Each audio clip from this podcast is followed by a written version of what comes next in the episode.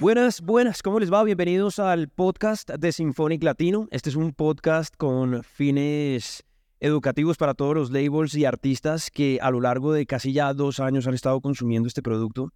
Para nosotros es un privilegio, es una delicia poderlos tener acompañándonos en estos recorridos que hemos hecho con diferentes agentes de la industria, donde hemos tenido la posibilidad de visitar, conocer, explorar, esculcar, como decimos acá en Colombia, diferentes ramas de la industria y que nos ha llevado a tener experiencias muy bonitas, digamos que alrededor de la distribución de música, de la explotación de imagen y fonograma, de entender qué es una editora, de entender cuáles son las diferentes regalías que se pueden eh, extraer de un producto, en fin, de una cantidad de cosas que hacen parte de todo este ecosistema y que además de haber diferentes agentes que trabajan todos los días para que esto pueda funcionar de una mejor manera, de una forma más óptima, pues el artista también está en la tarea de entrar en, la, en el entendimiento de lo que significa el music business.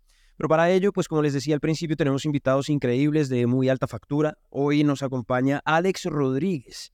Alex es fundador de una compañía que se llama Seed y viene trabajando hace ya muchos años alrededor de la música, desde el momento cero hasta el momento en el que ya los artistas empiezan a tener una exposición muy interesante dentro del music business. Así que, Alex, para nosotros aquí en Symphonic es una dicha y un honor tenerlo acompañándonos para que pueda compartir con nosotros un poquitico de todo ese conocimiento y de toda esa experiencia. Camilo, muchas gracias y de verdad, eh, fanático del trabajo que ustedes están haciendo. La educación con acción es siempre la solución, dice una de mis mentoras. Así que yo creo que si artistas y labels quieren conseguir resultados, este es el lugar para estar. Así que gracias por tenerme aquí. Tremendo, tremendo. Pues Alex, arranquemos de una vez y creo que la presentación se me quedó un poco corta porque además de estar trabajando en la industria de la música de profesión abogado y pues digamos que para la gente que no sabe qué es SID en este momento o los artistas o labels que dicen, bueno, ¿y eso de SID qué es? Pues yo pensaría que está bueno poder hacer como una breve descripción de lo que usted como abogado dentro de las culturas creativas más SID ha logrado como aportar dentro del music business. Sí, pues mira, en SID nosotros ayudamos a los creadores de música y los empresarios, eso incluye a los managers, productores, artistas, labels, incluso los abogados, a navegar la industria de la música de forma segura, proteger sus derechos y los de sus clientes y hacer dinero. Actualmente tenemos dos productos que estamos trabajando, así que somos una startup de tecnología. El primer producto es nuestro SID Academy, que es una escuela de music business donde tenemos más de 600 estudiantes, más de 22 países, y pues, ahí nos encontramos eh, todos los meses para charlas en vivo, workshops exclusivos, hay cursos que son con pruebas cortas, exámenes finales, de para que las personas puedan aprender cómo funcionan todos los aspectos legales, las regalías y el negocio de la música de forma directa, sencilla y sin perder el tiempo. Eh, y también de forma interactiva gracias a los juegos y esas cosas que tenemos. Además, estamos desarrollando eh, nuestro segundo producto, que es un, el primer software, digamos, de tener el departamento legal de toda carrera artística en tu bolsillo. Se llama Flow. Y con esto lo que queremos es democratizar el acceso a eh, los servicios legales y las soluciones legales. Muchos artistas, productores, incluso labels, no tienen para pagarle a abogados 500 dólares la hora, 1000 dólares la hora en Estados Unidos para que te orienten o para que te ayuden a administrar tus contratos. Hay un montón de herramientas allá afuera. ¿Qué tal si tenemos todo en un solo lugar y trabajar la parte contractual sea solamente un botón? Eso es lo que estamos trabajando actualmente. Y tenemos entonces como parte de eso un split sheet gratis, un generador de split sheets gratis. Así que cada vez que salgan del estudio, envías el email, ponen sus porcentajes, lo firman electrónicamente, lo guardan en la nube. Y cuando llegue el momento de tener que revelar esa información a otras personas, para firmar con una una empresa que trabaja directamente contigo, tienes tu catálogo todo organizado ahí, entre otras cosas que vamos a estar trabajando. Pues eso está tremendo porque es una ayuda gigante para los artistas y labels que en este momento pues están tratando de organizar sus catálogos dentro del music business. Y pues sí hay una cantidad de herramientas ahí que son súper valiosas y que por separado pueden salir más costosas o por desconocimiento invertir en cosas que tal vez los proyectos no necesiten. Pero yo pensaría que bueno, al final de, esta conversación dejamos todas las redes disponibles para que la gente pueda llegar a este tipo de servicios que está ofreciendo SID. Pero pensaría que una de las palabras claves dentro de esta conversación, y aprovechando que usted es abogado, pues nosotros digamos que podríamos arrancar a conversar de dónde está el dinero. Es decir, en dónde se encuentran las regalías para que un artista pueda empezar a explotar la obra desde el minuto cero, en el que hablemos de, cantautores, compositores y además intérpretes, como para no enredar la pita. Entonces, un cantautor, un, intérprete de su melodía y de su, y de su fonograma, ¿dónde puede encontrar el dinero? Es decir, ¿cómo, cómo puede hacer una sana explotación de las regalías y cómo puede empezar a hacer como una, una recolección interesante de, de los recursos que, que le pertenecen? Sí, una persona que tiene los derechos tanto sobre la composición, esa canción que escribió, letra, melodía, armonía, y también tiene los derechos sobre su grabación, ese fonograma o master, pues realmente cada vez que suene esa canción en internet, que es donde probablemente la van a escuchar, de alguna forma va a generar dinero, va a generar algún tipo de ingreso. Hay unos, hay unos tipos de ingresos que tienen unos requisitos mayores que otros, eh, pero la regla general es que necesitan una distribuidora, ahí pues está Symphonic, necesitan una administradora de publishing, Symphonic también ofrece sus servicios a través de su alianza con SongTrust. Eh, necesitan una PRO, una Performance Rights Organization como ASCAP o BMI, y necesitan estar en Sound Exchange eh, para recolectar las regalías de interpretación digital en los Estados Unidos. Con esos cuatro registros, hay distribuidoras que también te ayudan con la parte de Sound Exchange, con una de las partes. Nosotros, eh, de ya hecho. se supone que ustedes trabajan eso también, así que es, más fácil aún, ¿no? a medida que nosotros nos podamos registrar en este tipo de organizaciones, vamos a poder recolectar las regalías no solamente en tu país de origen, sino a nivel internacional, que es la parte más, digamos, más difícil del negocio, ¿verdad? Porque cada país tiene su sociedad de gestión colectiva, cada país tiene su PRO. Si nosotros buscamos empresas como esta, nos pueden ayudar entonces a recolectar en todos los países.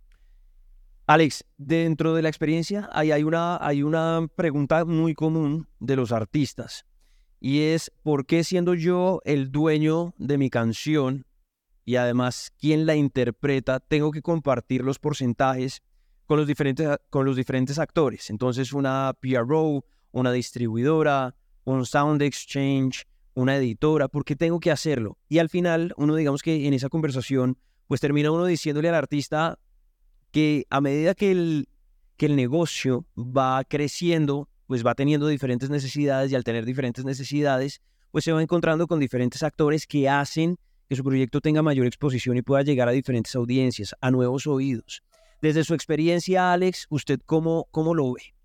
Pues mira, si nosotros fuéramos al inicio de la industria de la música, podemos, podemos ver cómo es que esto evolucionó y por qué es necesaria tantas personas para un proyecto gigante. Por ejemplo, ponle que estamos hace un montón de tiempo atrás y yo escribo canciones.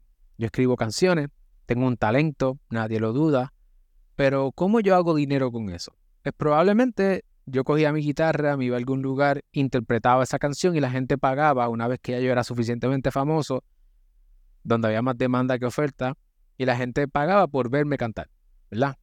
Y eso era una forma de hacer dinero.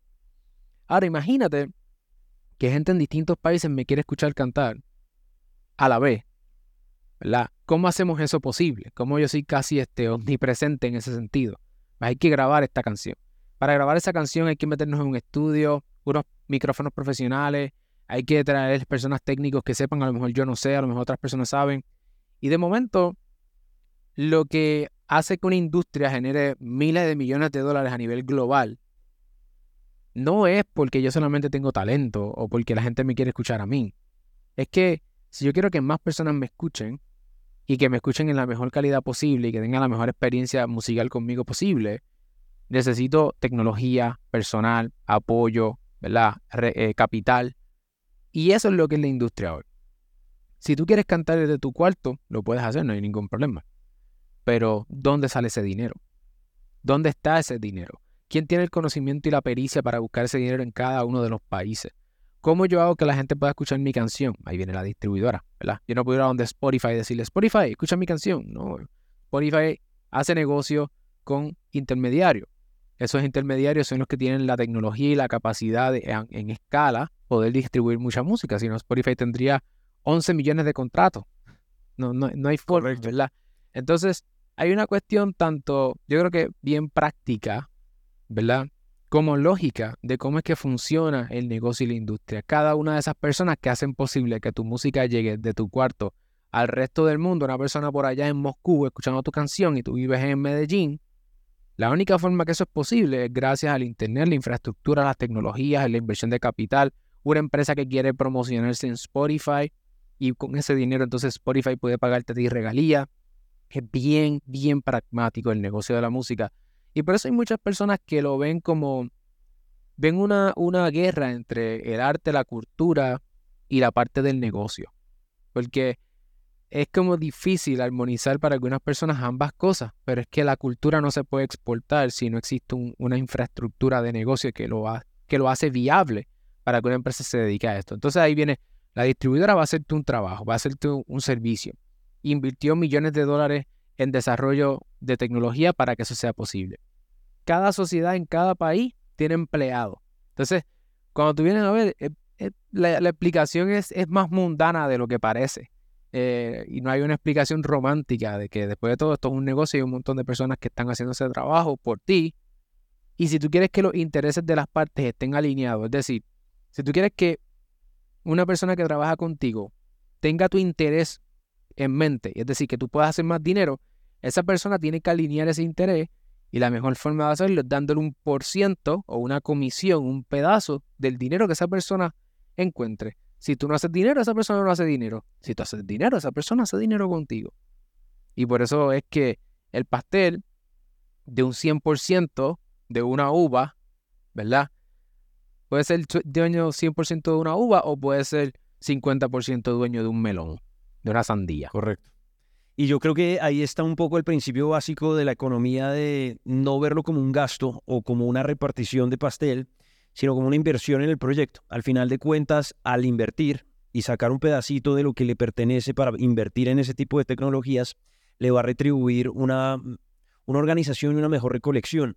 Porque al final cuando el artista se dedica a hacer una recolección de manera independiente, pues es difícil teniendo en cuenta que, por ejemplo, las sociedades de gestión colectiva a nivel internacional, pues es una por país completamente distinta. Si es un cantautor, que es el caso del que estamos hablando en este momento, pues estaríamos hablando de unas sociedades de gestión que recolectan para los derechos editoriales y otra que eh, recolectan para los derechos de interpretación. Entonces se empieza a abrir una cantidad de ramas donde al final al artista no le va a quedar tiempo de poder hacer lo que al artista le corresponde, que es la creatividad, y respetando ese minuto cero, porque sin creatividad pues no tendríamos ninguno de nosotros trabajo básicamente, pues está muy bien que pueda tener la libertad y la confianza de poder soltar ese porcentaje sabiendo que va a tener una retribución económica interesante.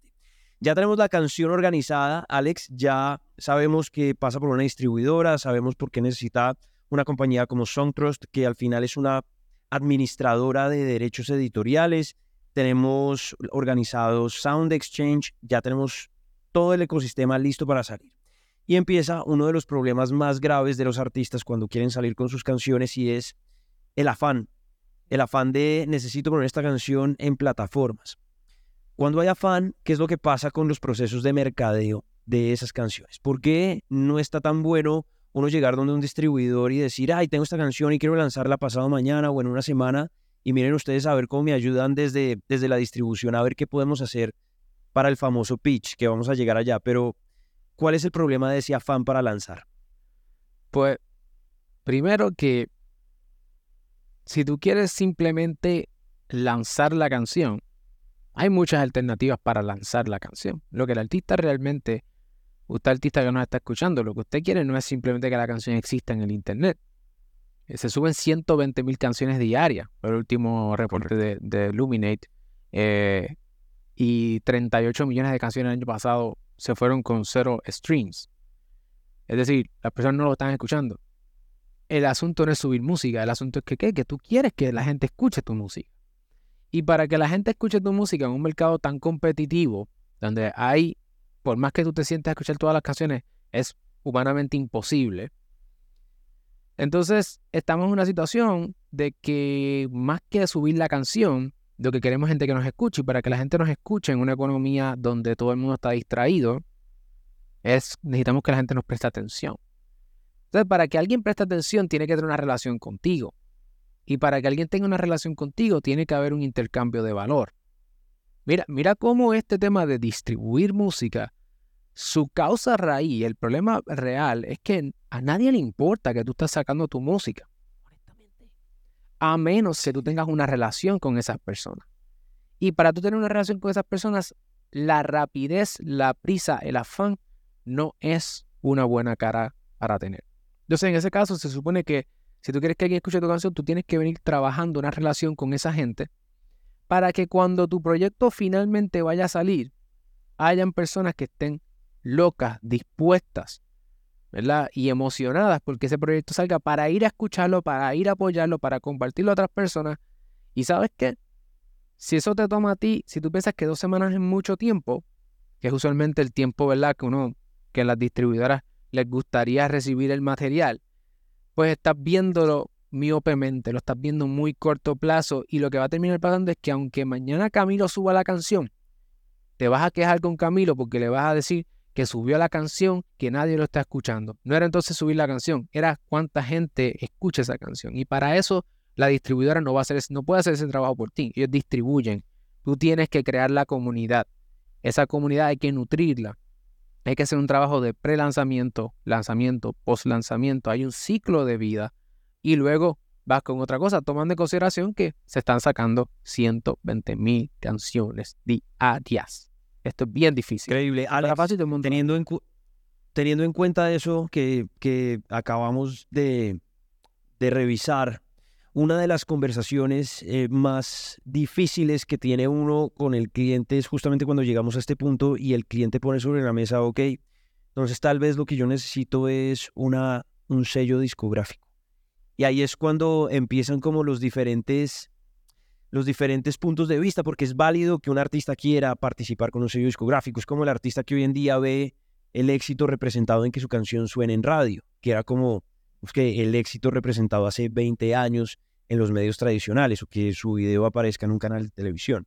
Hoy en día creo que eso ha cambiado mucho y desde su experiencia, Alex, sí me encantaría que usted le pudiera hablar al músico independiente y decirle qué tiene, qué opciones tiene o cuáles son las opciones del artista cuando llega a, esa conclusión de, ok, entonces lo que yo necesito es un sello discográfico que me respalde para que haga todas esas cosas en vez de yo ir gestionando como individualmente con el distribuidor, con las sociedades de gestión colectiva, con las editoras. ¿Cómo lo ve usted? Pues diversos autores, Harry Hurston, Benjamin Groff y diversos autores en la, en la industria, este, el, profesor eh, John P. Kellogg de Berkeley, hablan que realmente el rol del sello discográfico es parecido o análogo al rol de un inversionista de capital de riesgo, un, un venture capital. ¿Qué significa eso? Nosotros recientemente, como Startup y Symphonic también eh, pasa por este proceso, ¿verdad? Tenemos unos proyectos, unas ambiciones, queremos crecer eh, y en ocasiones lo que nos falta es dinero, porque ya tenemos unos proyectos que están corriendo, pero sabemos que si nosotros conseguimos X cantidad de dinero, podemos convertir ese dinero en un resultado concreto necesito 100 mil dólares, necesito un millón de dólares para llegar aquí. Y lo que un inversionista va a hacer es mirar qué, cuáles son los argumentos, cuál es la prueba que tú has construido para evidenciar que en efecto si te da el millón de dólares, va a tener el resultado que tú le estás diciendo que va a tener. ¿Verdad? Es decir, si tú quieres que un sello discográfico se te mire, tú tienes que construir suficiente prueba, suficiente evidencia para sustentar tu postura de que lo único que te hace falta en este momento, o que de lo poco que te hace falta es capital. Si en efecto tú puedes demostrar eso, créeme que el sello va a llegar a ti antes de lo que tú llegas a él. Porque los sellos tienen departamentos, los AIR, que están pendientes de eso, están pendientes de qué proyectos allá afuera están generando suficiente tracción, que es el concepto, ¿verdad? De cuando tú puedes ponerle números a, a los esfuerzos y dicen, espérate, esta persona está firmada, no está firmada, están pendientes. Entonces, yo creo que si uno está, si uno piensa que el dinero es la solución, está en el lugar incorrecto. Si tú no tienes pruebas suficientes para vaquear o sustentar ese argumento. Entonces, los sellos van a llegar cuando haya suficiente tracción. Eh, si no, de lo contrario, un sello no te va a desarrollar desde cero en la mayor parte de los casos. Hay gente que lo hace, pero en la mayor parte de los casos los sellos están invirtiendo en proyectos que ya tienen algo de atracción. Eso, eso me parece muy interesante, sobre todo porque hay, hay como un entendimiento de lo, que, de lo que hace cada gente dentro de la industria de la música y lo que el mismo proyecto va demandando a medida que va creciendo. Lo digo porque dentro de este negocio, digamos, de, de una manera muy honesta, dentro de este negocio, pues mi cargo, por ejemplo, es ser client manager y el client manager es básicamente un gerente de proyecto. Y el gerente de proyecto pues tiene un roster de diferentes artistas que son importantes para la compañía y que se encarga desde el, desde trabajar de la mano con una IR para la escogencia de las canciones hasta, digamos que garantizar que la canción llegue a puerto sin ningún problema. El, el, inconveniente viene cuando, exacto, la gente piensa, ok, entonces si no voy a necesitar una discográfica, si no lo voy a hacer yo y me voy a meter con una distribuidora y tengo un client manager, el client manager inmediatamente lo asocian con el manager del proyecto. Y creo que son dos conceptos completamente aparte. Uno, pues porque el gerente del proyecto será una persona que lo necesite cuando el proyecto lo demande. Y dos, porque el client manager o el label manager, en, en digamos que hablando puntualmente de un sello discográfico independiente, pues no tiene esa función dentro de la banda o dentro del proyecto o con el cantante. ¿Cuál es su experiencia con respecto a la consecución de un manager en, en, la trayectoria de, de, un músico o de una banda? Pues de la misma manera que un fundador o un emprendedor dice que yo quiero hacer este proyecto, ¿verdad? Yo vi este problema eh, y yo tengo, voy a diseñar este producto para, e, para resolver este problema y darle una solución el, creativo de en la actualidad tiene una propuesta de valor, tiene una propuesta musical para un segmento de mercado. No es lo mismo ser rapero cristiano que rapero de música secular. para dar un ejemplo sencillo, ¿verdad? No van a los mismos premios, no los, no los evalúan igual, son nichos distintos.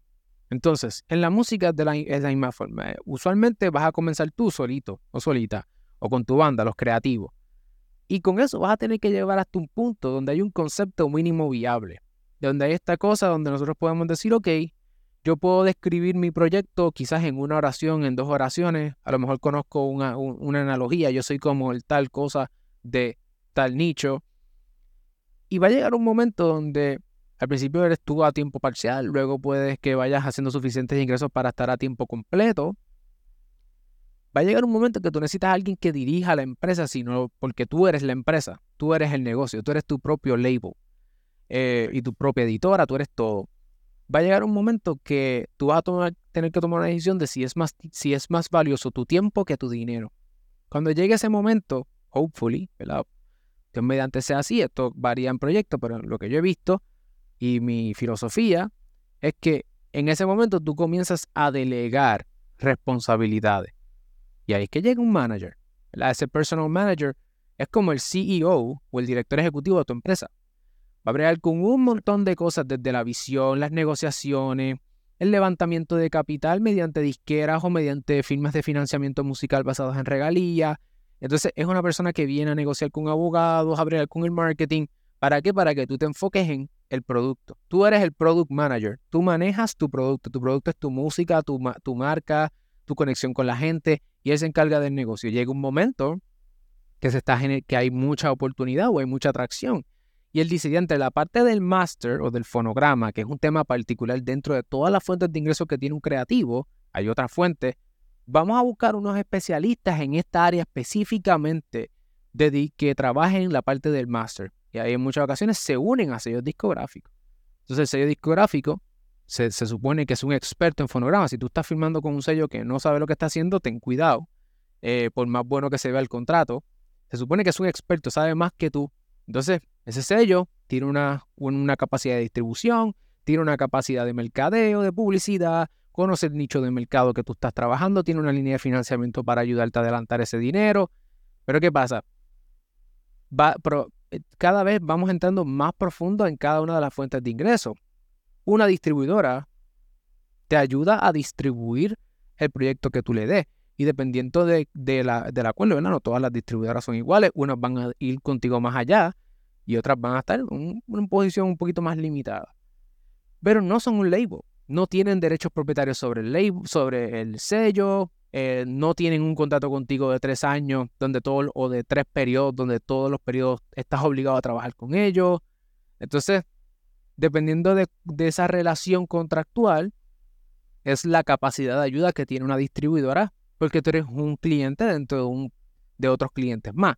El sello depende de que tu proyecto explote porque de lo contrario, ese es su negocio, explotar comercialmente el fonograma, en teoría, ¿no?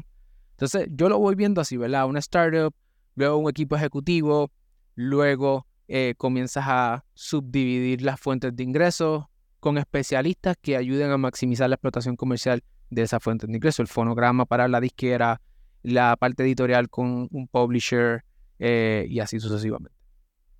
Tienes ah, tanta razón y, Alex, qué, qué, alegría poder hacer como este repaso porque para poderle abrir el panorama un poco a los mismos labels y a los artistas dentro de los diferentes agentes, es importante conocer qué hace cada persona. Muchas veces ese manager está muy enredado en el concepto del artista como un booker, por ejemplo, que son dos cosas completamente distintas y, bueno, creo que todo esto los va ayudando como a consolidar el negocio, a entender cómo funciona, cómo lo puede poner a funcionar en pro de que la música se vuelva su fuente primaria de ingresos y de que esa manera se pueda dedicar exactamente al sueño que es hacer música, vivir de la música, vivir de las canciones, sea compositor, sea intérprete o sea ambas, cantautor.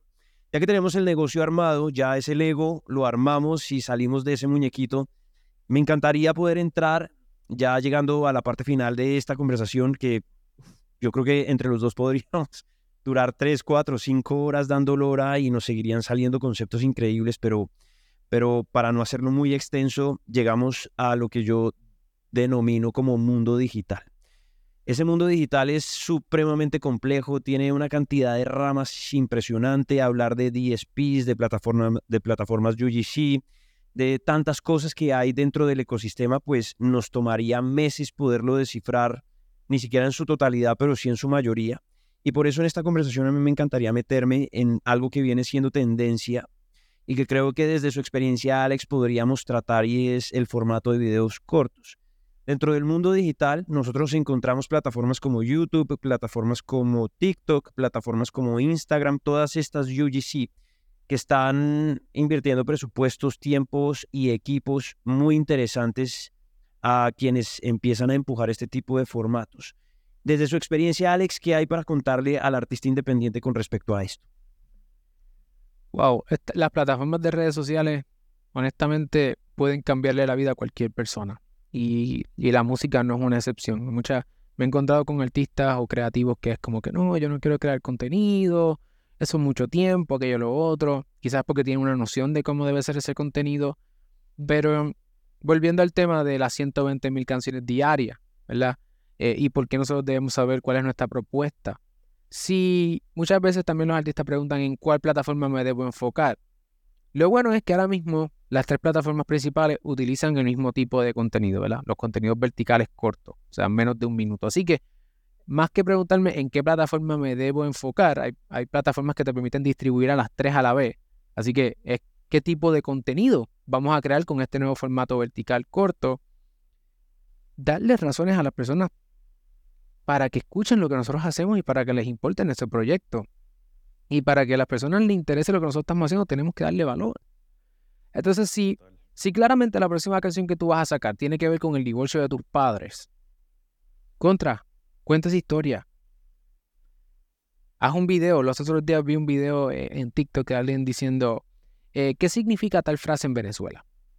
Yo soy venezolana, eh, esta, escribí esta canción, ahora aquí viviendo en Miami, y esta frase la utilicé porque en mi pueblo me recuerda a mi niñez, esta experiencia, aquella la otra.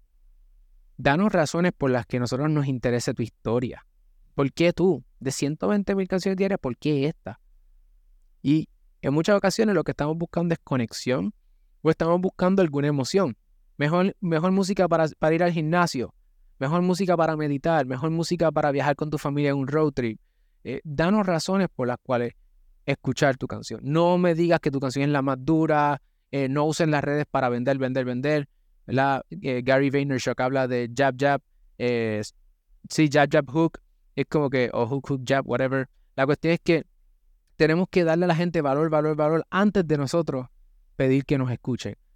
Y si nosotros podemos conectar con las personas, contarles nuestra historia, eh, educarlos sobre el proceso detrás de escribir esta canción, mira cómo produje esto, mira cómo hice lo otro, mi canción sale próximamente, podemos crear esa relación con las personas, crear una comunidad, dedicarle tiempo a las personas y mientras más humanos seamos, ese contenido vertical, que no estamos hablando de hacer un video de 10 minutos, 30 segundos, 15 segundos, no tiene ni que salir tu cara.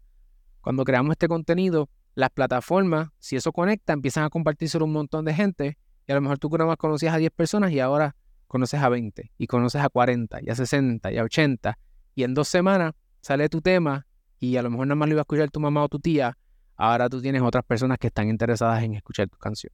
Y así haces con el próximo. Y se supone que hay un efecto compuesto, ¿verdad? Cada vez el éxito pasado se suma al éxito actual para el éxito futuro. Es una carrera de largo alcance, es una carrera donde la gente debe entender que, eh, bueno, a no ser que tengan en, el roster el próximo despacito, eh, es, una, es una carrera donde hay que ir construyendo esas comunidades poco a poco. Puede ser un poco desanimante, como desinflador, como decimos aquí, eh, entender que se suben 120 mil canciones al día en plataformas y que hay que construir unas audiencias que están allá afuera. Pero al mismo tiempo sí es muy alentador entender que para eso hay una cantidad de audiencia y que a diferencia de lo que pasaba antiguamente de solamente le llegábamos a un público a través de los medios tradicionales como era radio, como era televisión, pues hoy en día la especialización de la audiencia está muy basada en las razones que usted le dé a su audiencia a través de su contenido para que vaya a consumir sus canciones, vaya a consumir su producto, vaya a darle play a su catálogo, en fin, para que haya una atracción alrededor de, de, su, de su proyecto, si hay una como micromundos que al final terminan siendo macromundos de una cantidad de personas que van a estar directamente involucrados con su proyecto. Alex, ya para ir cerrando esta conversación dentro de esas plataformas y esas razones que uno le puede dar a su audiencia.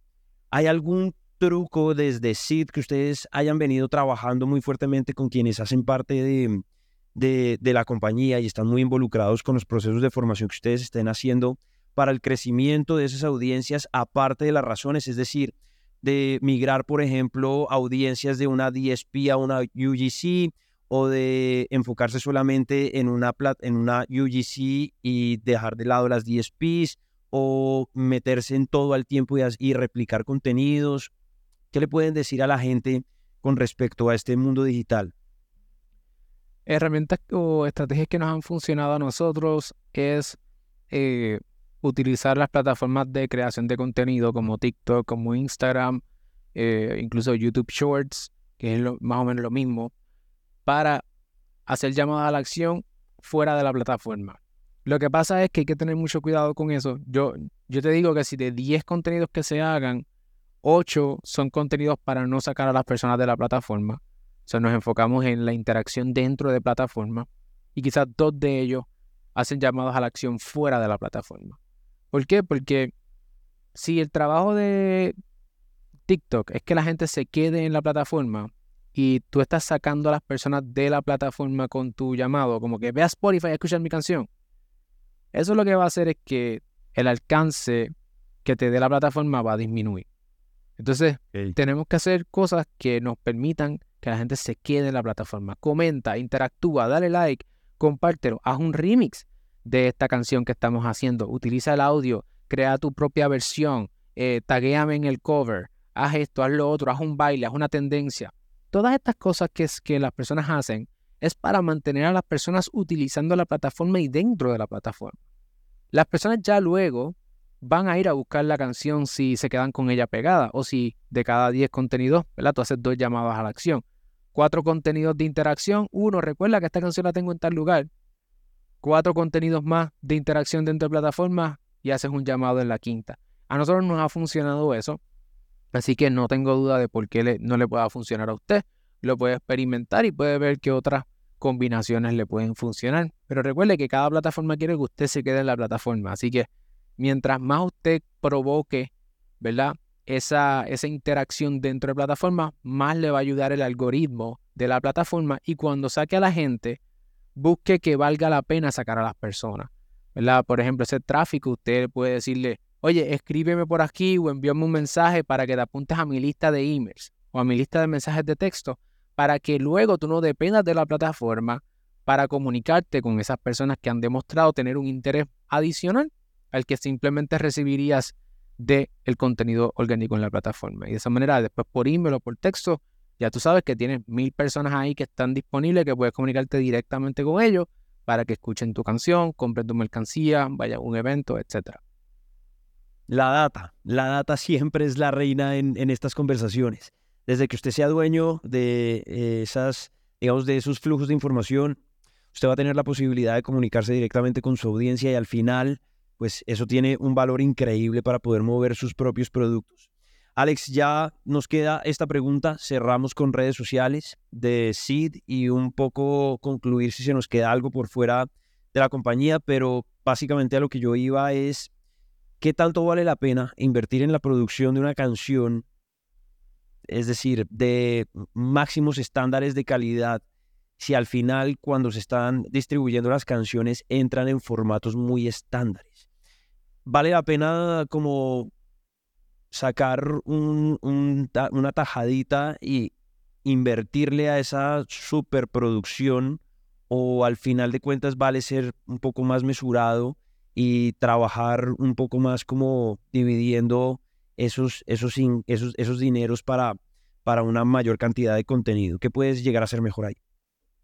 El autor Ari Hurston tiene una regla de 50-50. O sea, si tú tienes un presupuesto de 100 dólares 50%, debe, 50 debe ir a la producción de la canción, a la creación del producto y el otro 50% a la distribución de ese contenido. Eh, en la medida que tengas mayor presupuesto, pues vas a poder desarrollar un mejor producto y una mejor distribución. Pero concuerdo con él en el sentido de que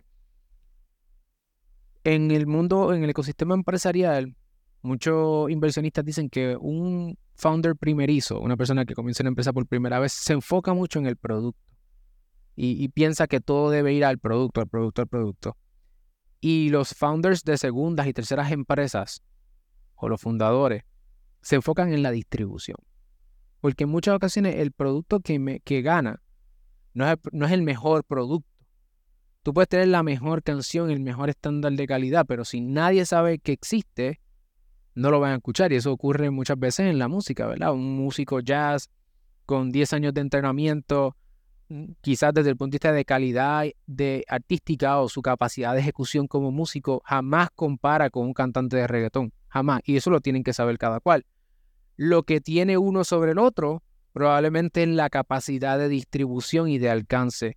Y el músico jazz es excelente en su casa o en los tres bares que va a tocar. No estoy, es un ejemplo, ¿verdad? Si eres músico jazz, no lo cojas personal, un ejemplo.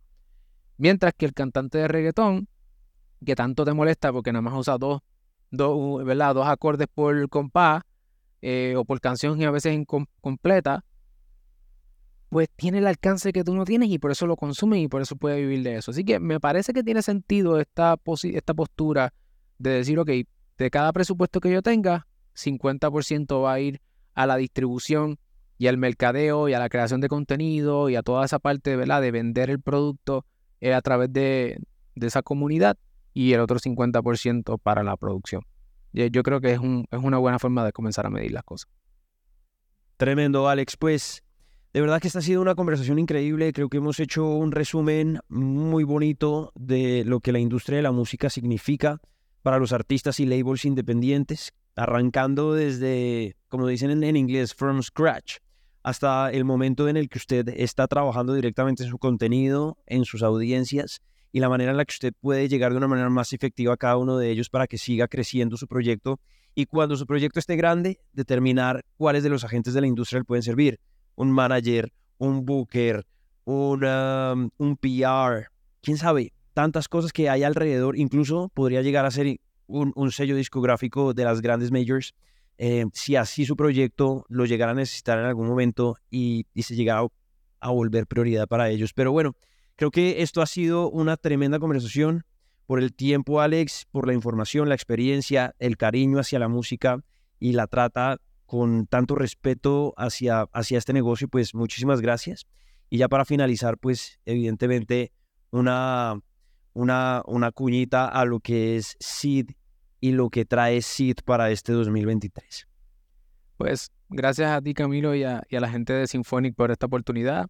Eh, si usted quiere aprender del negocio de la música, usted quiere aprender sobre la regalía, los distintos jugadores, este paso a paso, ¿verdad? De cómo es que se hace esto y lo está haciendo por su cuenta o usted es un label, un productor y que lo quiere hacer para otras personas, incluso un manager, seedacademy.io, como Seed Academy, pero sin la A, seedacademy.io.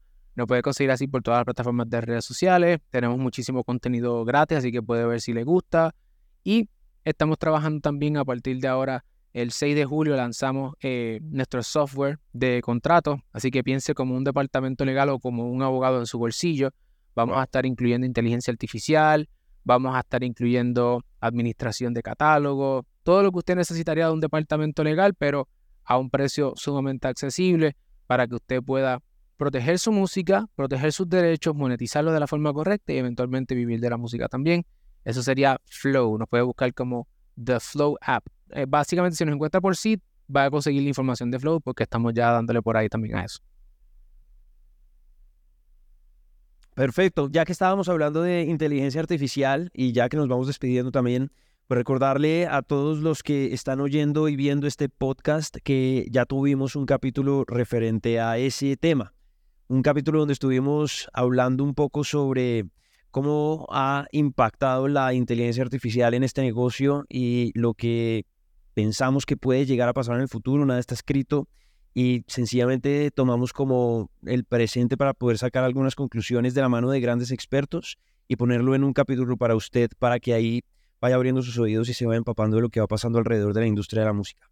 Alex, desde Colombia, un abrazo muy fuerte y gracias por participar en este podcast que se llama La Industria Musical para Symphonic Latino y espero nos volvamos a encontrar en una próxima, ojalá sea muy pronto.